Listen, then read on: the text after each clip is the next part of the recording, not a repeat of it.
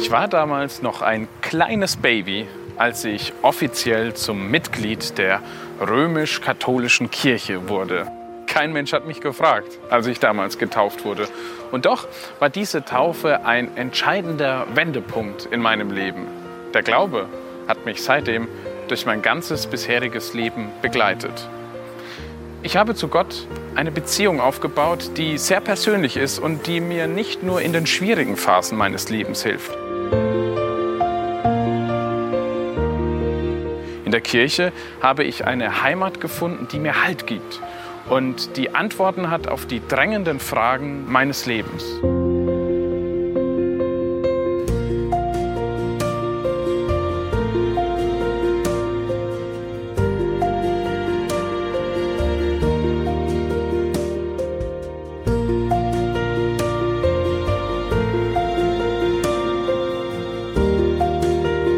Doch werde ich sehr oft von meinen Freunden gefragt, was glaubst du eigentlich?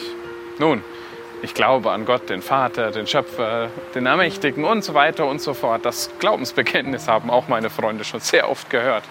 Aber was genau glauben wir da? Ich bin heute hier in Köln und werde genau diese Frage mit einem Mann besprechen, der den Glauben gewissermaßen zum Beruf gemacht hat. Sein Name ist Dominikus Schwaderlapp. Er ist Weihbischof hier im Erzbistum Köln und ich werde mit ihm Satz für Satz das Glaubensbekenntnis durchsprechen und ihm viele, viele Fragen stellen. Ich bin gespannt, was Weihbischof Schwaderlapp dazu zu sagen hat.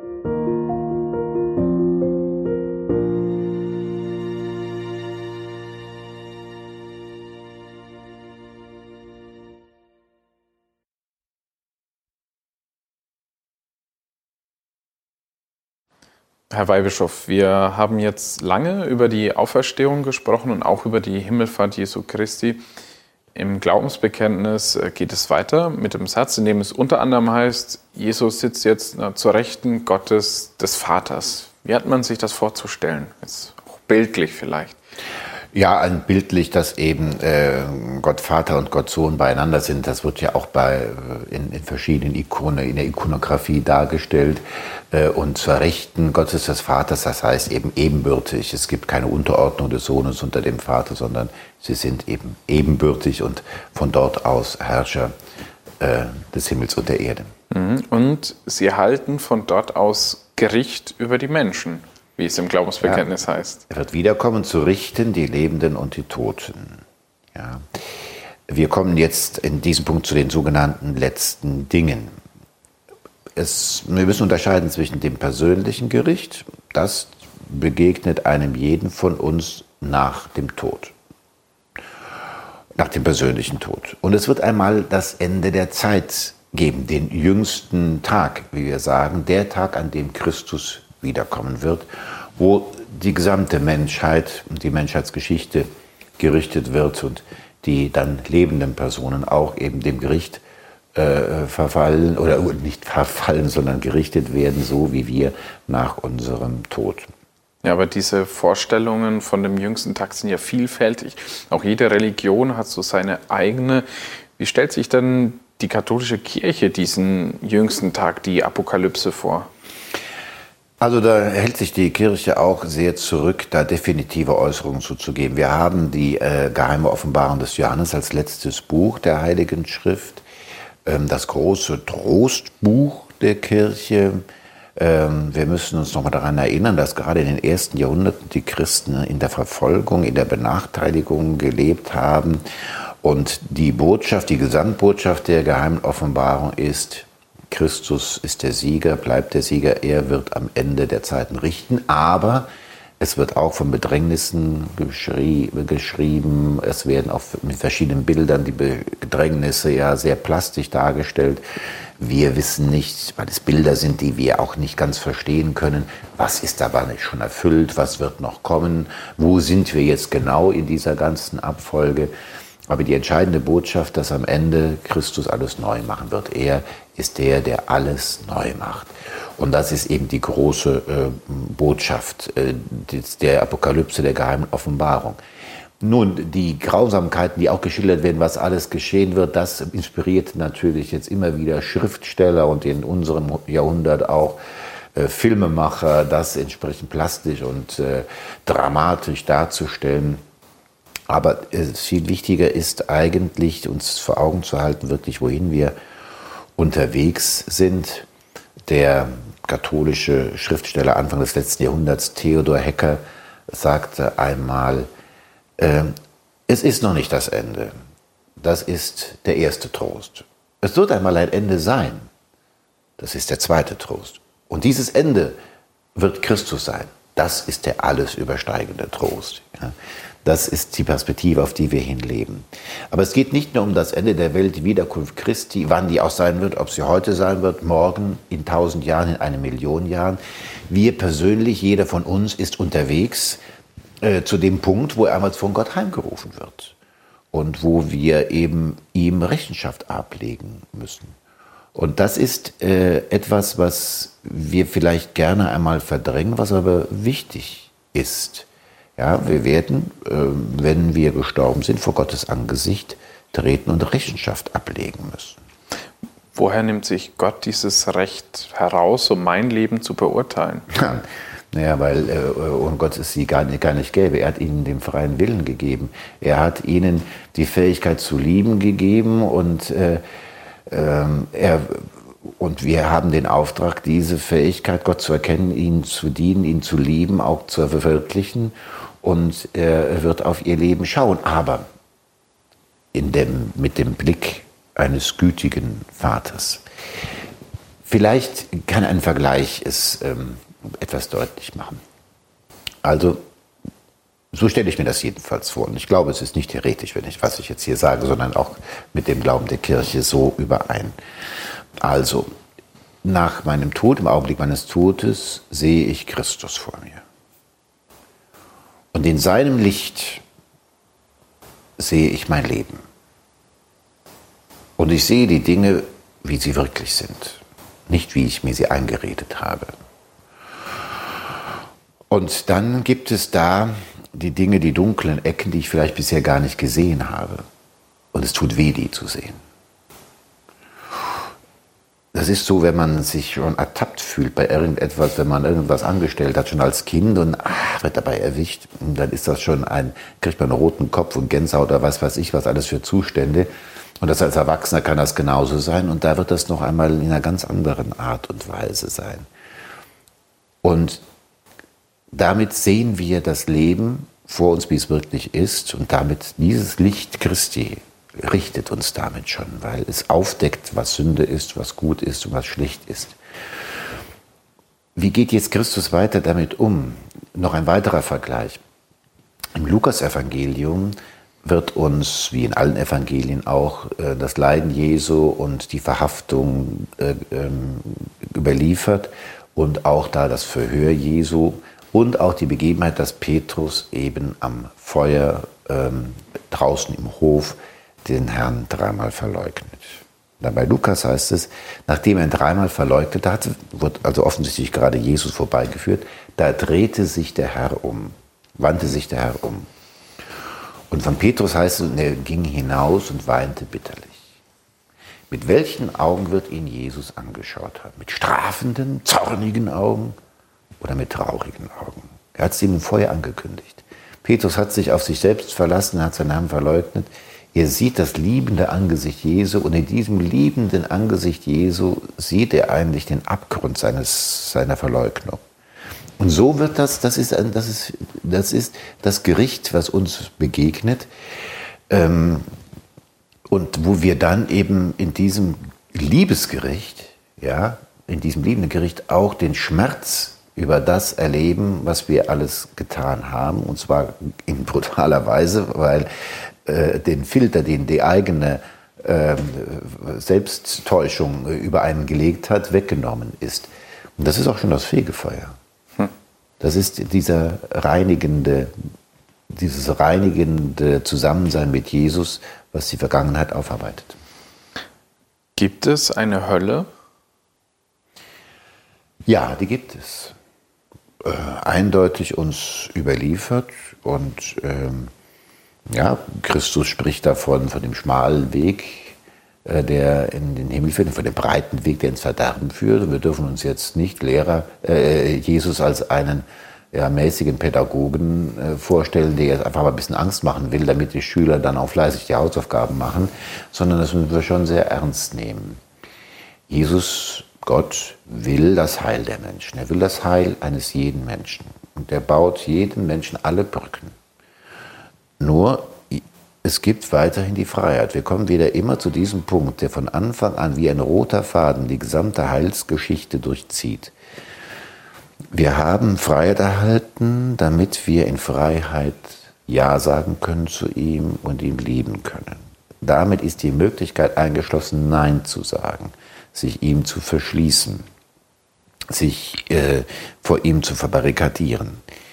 Und ähm, in dieser Situation sind wir und ähm, die Hölle heißt, dass Gott ernst nimmt, wenn ein Mensch sich wirklich konsequent gegen ihn entscheidet. Die üblichen Verdächtigen, die stecken, die stecken wir ja leicht in die Hölle. Ja? Also wenn man jetzt fragt, was ist denn mit, mit Hitler, werden wir den im Himmel finden, da werden sehr, wenn man eine Umfrage machen würde, ja, dann würde man feststellen, oh, das sind die meisten, die haben ihn schon in die Hölle gesteckt. Ja, was ist denn nun? Ähm, hat er sich im letzten Augenblick, in der letzten Sekunde noch bekehrt. Ähm, es gibt die Möglichkeit einer Bekehrung bis zum letzten Augenblick. Ja. Äh, Gott will das Heil eines Menschen und äh, ja, das Fegefeuer, der Ort der Reinigung, wird eben da besonders schlimm, dauerhaft sein, je mehr man auf dem Kerbholz hat, jetzt mal menschlich gesprochen. Aber es gibt sicher auch das Moment, dass sich jemand endgültig gegen Gott entscheidet. Die Kirche hat nie einen verlangt, sondern nur heilig gesprochen. Äh, das gehört in das, das Geheimnis Gottes hinein. Nur ähm, die Hölle zu einem Gedankenspiel zu machen und zu einer Realität, die wir nicht wahrhaben wollen, die es nicht gibt, ja, höchstens eine theoretische Möglichkeit, widerspricht dem Zeugnis der Heiligen Schrift. Und wir wären äh, würden den Glauben verfälschen, wenn wir das einfach so verkünden würden. Der, der, die Hölle ist leer. Wer drin ist, wie viele, alles in der Hand Gottes. Mein Vorschlag ist nur, äh, erstmal sich nicht darüber Gedanken zu machen, wer alles in die Hölle kommt und wer nicht, sondern dafür zu sorgen, dass man selbst äh, gute Karten hat. Aber wie passt das mit der Barmherzigkeit Gottes zusammen, ja. wenn einer so leiden lässt? Das ist, ähm, das ist der Punkt, der uns, den wir Menschen nicht zusammenkriegen. Gerechtigkeit und Barmherzigkeit. Ja? Weil wir Menschen entweder, wenn wir barmherzig sind, das oft auf die Kosten der Gerechtigkeit geht, oder Gerechtigkeit, ähm, dann geht es auf Kosten der Barmherzigkeit. Ein Priester sagte immer mal bei, bei Exerzitien, im Himmel herrscht Barmherzigkeit, in der Hölle Gerechtigkeit. Ja, äh, wie geht das zusammen? Wie radikal nimmt Gott unsere Freiheit ernst. Zieht er am Ende doch die Reißleine und sagt, naja, also komm, bevor das jetzt hier komplett in die Hose geht, äh, hole ich dich doch in den Himmel, auch wenn du nicht willst. Würde er dann die Freiheit wirklich ernst nehmen? Hätte unser, wäre das nicht alles doch ein großes Theater äh, ohne wirklichen Realitätsgehalt? Ja, Barmherzigkeit und Gerechtigkeit. Gott will denn das Heil aller Menschen. Er sucht und er gibt uns alle Brücken, aber er respektiert eben auch, ja, wenn einer sich wirklich gegen ihn entscheidet. Also nehmen wir doch mal Hitler. Es gibt äh, Zeugnisse von seinen letzten Tagen, also wenige Stunden noch äh, vor seinem Tod, äh, sagte er, das Einzige, was er sich zugute hält, dass er wirklich die, äh, die Juden ausgerottet hat, so gut es ging. Das wäre wirklich das, was er sich zugute hält, was alles, äh, auch wenn vieles schiefgegangen ist.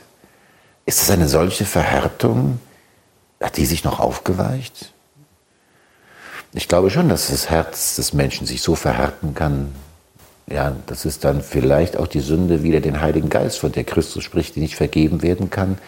Nicht, weil äh, Gott nicht die Macht hat, sondern ja, Johannes Paul II. sagt es mal, die Allmacht Gottes findet ihre Grenze äh, am, an der Freiheit des Menschen.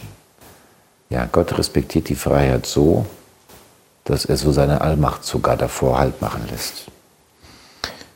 Ist diese Hölle dann auch endgültig oder sagt Gott dann nach ein paar Jährchen, ja, jetzt, jetzt hast du es aber begriffen. Also habe ich die Möglichkeit dann spätestens in der Hölle noch umzukehren oder ist dann zu spät? Die Bewährung hier ist in dieser Zeit. Das ist bis zum letzten Augenblick unseres Lebens haben wir die Gelegenheit. Alles, was danach kommt, ist eine Folge dessen. Ähm, man, also Fegefeuer ist jetzt nicht Hölle auf Zeit, ja, weil äh, Fegefeuer der, diejenigen, die in dem Reinigungsort sind, also die sozusagen im Angesicht Gottes auch den Schmerz erleben über die Dinge, die nicht gut waren. Sie sehen aber schon das Ziel, auf das sie unterwegs sind. Sie sehen das Ziel des Himmels vor Augen. Die Hölle ist die Abwesenheit Gottes, die absolute Einsamkeit, ewig, ohne Ende. Das Grausamste, was man sich vorstellen kann, selbst gewählt von Menschen. Und das Fegefeuer ist dann jetzt ein Mittelding zwischen Himmel und Hölle, oder was, was wissen wir darüber? Das ist so, so das, das Nachreifen, äh, so dass man wirklich bereit ist für den Himmel, ähm, damit man im Himmel nicht mehr, äh, im Himmel gibt es keine negativen Seiten mehr, keine negative Gedanken, keine keine Erinnerungen, die einen belasten. Alles ist irgendwo, auch, auch die Erinnerung gereinigt, so dass wir in vollkommenem Glück, ohne jede Beimischung von Traurigkeit, Angst oder Not im Himmel sein können. Und darauf vorzubereiten, dass die, so dieses Nachreifen, ja, das, dafür dient das Fegefeuer. Also wenn ich quasi zu gut bin für die Hölle, aber noch nicht vorbereitet bin für den Himmel, dann muss ich nochmal so eine Art Nachsitzen machen im Fegefeuer? Ja, so eine Vorbereitung, ja. Also äh, das ist zu gut für die, also die, die wie nochmal, die Hölle ist für die, die sich tatsächlich endgültig gegen Gott entschieden haben. Äh, alle anderen haben sich für Gott entschieden, ja, aber gut, ihr Leben ist so, wie unser Leben ist, ja, mit Höhen und Tiefen, auch mit Sünden, die wir zu verantworten haben, für die wir gerade stehen. Und ähm, die, die bringen wir eben mit. Ja, aber äh, die Sünde und die Wunden, die diese hinterlassen hat, ähm, ja, die, die passen nicht in den Himmel. Ja, und die müssen noch ausgeheilt werden. Das ist, ich würde sagen, ein Heilungsprozess. Hm. Nachsitzen ist so ein, äh, ja, als wäre das so eine Art Strafaufzeit. Äh, also es geht, es geht nicht, es geht um ein, ein Ausheilen dessen, was wir an Verwundungen auch mitbringen. Woher wissen wir überhaupt, dass es so etwas wie das Fegefeuer existiert? Also gibt da Andeutungen auch in der, in, in, äh, im Evangelium, äh, wo Jesus äh, dann von jenem ungerechten Verwalter spricht, der dann ins Gefängnis kommt, bis er seine ganze Schuld abbezahlt hat.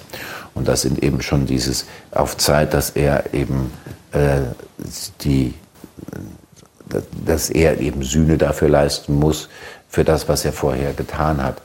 So gibt es einige Andeutungen.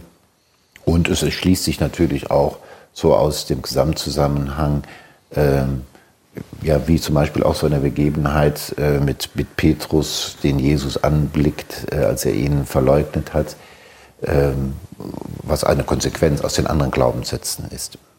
Die Kirche, die betet ja auch für die armen Seelen im Fegefeuer. Hat das also auch einen Effekt? Was, also können wir was für die Menschen tun, die im Fegefeuer sind? Ja, bleiben wir noch einen Moment bei dem Wort Fegefeuer und bei dem, äh, was das ist, dieser Zustand. Ja, Fegefeuer ist jetzt eine, ein bildliches Wort, äh, um das es ein Feuer ist, was uns äh, reinigt von dem, was äh, uns belastet, was Sünde und Schuld ist.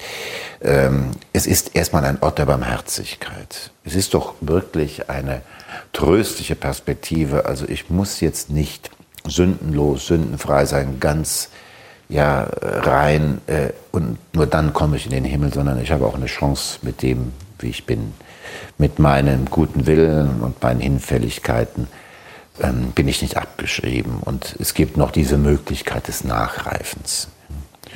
Und es ist eine alte Überzeugung, dass wir tatsächlich ähm, den Seelen, die eben dieser Erläuterung bedürfen, äh, dass wir ihnen hilfreich zur Seite stehen können dass wir eben nicht, ähm, äh, dass mit dem Tod nicht unsere Beziehung zu den Menschen endet, sondern dass sie weitergeht. Wir können die Liebe unseren Verstorbenen erweisen, indem wir für sie beten, indem wir für sie die heilige Messe feiern und damit ihnen Erleichterung schaffen, dass wir ihnen helfen, dass dieser Heilungsprozess, dieses Nachreifen möglichst schnell äh, geschieht und möglichst mit wenig, mit weniger Leiden. Also einen wirklichen Dienst, einen Liebesdienst, den wir unseren Verstorbenen tun können. Für den Verstorbenen die heilige Messe zu feiern, äh, ist ein großer Liebesdienst, den wir ihnen erweisen können, der größte, den wir ihnen tun können.